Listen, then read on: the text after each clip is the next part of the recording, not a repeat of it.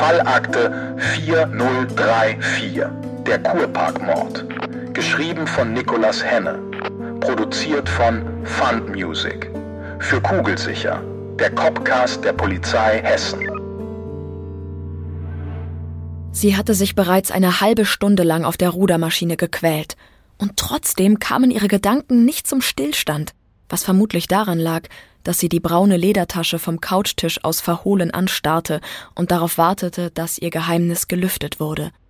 Ein möglicher Beweis, den sie im schlimmsten Fall mit ihrer DNA kontaminiert hatte. Ihr war ein Fehler unterlaufen, vor dem sie seit ihrem Studium immer wieder gewarnt wurde und den sie glaubte, niemals begehen zu werden. Bis heute. Merve stieg erschöpft vom Rudergerät und trocknete sich ihr verschwitztes Gesicht ab. Dann lief sie ungeduldig durch ihr Wohnzimmer und versuchte den Groll, der erneut in ihr aufkam, zu verdrängen. Sie atmete tief durch und ging alle Schritte ihrer Ermittlungen durch, bis zu dem Zeitpunkt, als sie diese Tasche entgegennahm.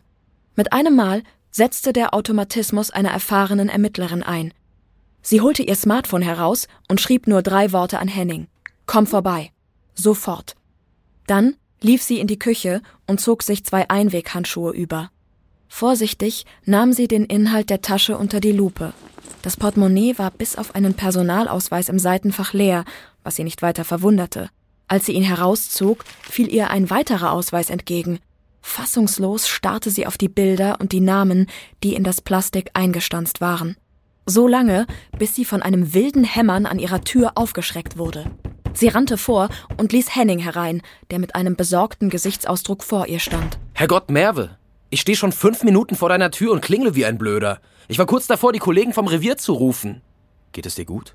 Merve antwortete nicht, sondern lief zurück ins Wohnzimmer. Henning folgte ihr. Dann fiel sein Blick auf die braune Tasche auf dem Couchtisch, auf die Plastikfolie, auf der sie platziert war, und auf die Einweghandschuhe, mit denen sie zwei Ausweise umklammerte. Ich habe großen Mist gebaut, Henning. Und ich weiß nicht weiter. Sie hielt ihm die beiden Ausweise hin. Larissa Petersen? Vincent Reichmann? Was zum Teufel haben die Ausweise der beiden Opfer in deiner Wohnung zu suchen? Merve antwortete nicht und schaute beschämt zu Boden. Du konntest es nicht bleiben lassen und hast nach Dienstschluss weiter ermittelt, nicht wahr? Sie kannten sich nach sechs gemeinsamen Dienstjahren sehr gut, und Henning wusste nur zu gut, wie sehr es Merve belastete, wenn die Ermittlungen stockten. Was mache ich denn jetzt? Das einzig Richtige. Henning holte sein Smartphone hervor und rief das Tatortkommissariat an. Dann setzte er sich auf die Couch und nickte Merve zu. Sie umklammerte immer noch die Ausweise und zwang sich, ihre Tränen zurückzuhalten. Du weißt, was jetzt passieren kann, oder? Wenn sie dich von den Ermittlungen abziehen, kannst du so etwas wie heute nicht nochmal bringen. Sonst wird das nichts mit der Kommissariatsleitung, wenn Silvia demnächst in den Ruhestand geht. Verdutzt schaute sie ihn an. Ach komm schon, glaubst du, ich wüsste das nicht? Da müsstest du mich aber besser kennen. Außerdem liegt es doch auf der Hand. Es gibt niemanden, der besser dafür geeignet ist als du. Er stand wieder auf und berührte sie tröstend an der Schulter. Und Fehler machen selbst die Besten. Wenn das Tatortkommissariat die Beweise gesichert hat, geht alles wieder seinen gewohnten Gang. Merve schaute ihren Kollegen an, den sie angelernt hatte, bevor er ihr Teampartner wurde. Früher war er der Draufgänger, den sie kaum zügeln konnte. Sie konnte kaum fassen, dass es mittlerweile andersherum war. Henning, ich. An der Tür klingelte es, und Henning sprang auf, um ihre Kollegen hereinzulassen. Merve legte die Ausweise auf den Couchtisch und setzte sich. Erneut fingen ihre Gedanken an, sich im Kreis zu drehen, auf der Suche nach einer Erklärung, nach einem Motiv, nach einer Verbindung zwischen den beiden Morden und nach einem Anhaltspunkt dafür, wer die unbekannte Frau war, die sie erst in diese missliche Lage gebracht hatte.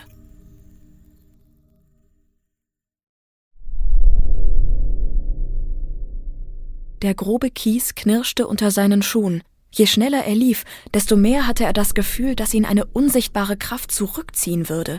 Sein Ziel entfernte sich mit jedem Schritt immer mehr von ihm. Dann hörte er das Rauschen von Wasser. Erst ganz leise, verborgen hinter dem Schleier aus Nebel, dann immer lauter werdend, bis das kleine Rinnsal am Rand des Weges zu einer reißenden Strömung wurde. Er konnte sehen, dass etwas im Wasser schwamm. Es trieb in hoher Geschwindigkeit auf ihn zu. Je näher es auf ihn zukam, desto mehr erkannte er, dass er zu spät war. Er erkannte ihre blasse, unschuldige Haut, ihren zierlichen Körper, der von der Gewalt des Wassers fortgetragen wurde. Er hörte ihre Stimme, die verzweifelt um Hilfe rief. Er wollte zu ihr rennen, um sie herauszuziehen oder um im schlimmsten Fall gemeinsam mit ihr fortgetrieben zu werden. Erneut war es eine unsichtbare Kraft, die ihn zurückhielt, die ihn dazu verdammte, zuzusehen, wie die Liebe seines Lebens ein letztes Mal seinen Namen rief und ihre Augen schloss, bevor ihr Körper unter Wasser gesogen wurde und sie für immer verloren war. Larissa, nein! Als Thorsten Wenk die Augen aufschlug, spürte er, wie seine Trauer Besitz von ihm ergriff. Sie lähmte seinen Körper. Er wollte weinen, war aber nicht mehr in der Lage dazu. Er wollte etwas packen und durch das geschlossene Fenster hinaus auf die Straße werfen, aber ihm fehlte jegliche Kraft. Wie benommen tastete er sich durch den dunklen Raum und wankte hinüber ins Wohnzimmer. Der Boden war übersät mit halbvollen Pizzaschachteln und Essensboxen vom Asiaten. Der Gestank war unerträglich, aber er fühlte sich in ihm wohl. Es war, als wäre seine Wohnung eins mit ihm und seinen Gefühlen geworden. Dann ließ er sich auf das Sofa fallen und starrte in zahllose Bilder, die auf dem Couchtisch aufgebaut waren. Ein provisorischer Altar für Larissa. Er fragte sich, ob er sie aufgestellt hatte, um in ihr Gesicht blicken zu können oder um sich zu bestrafen, dafür, dass er sie an dem Tag nicht begleitet hatte. Sein Blick blieb an dem Skalpell hängen, das aufgeklappt neben den Bildern lag, darauf wartend, genutzt zu werden. Er ergriff es und betrachtete die scharfe, tödliche Klinge.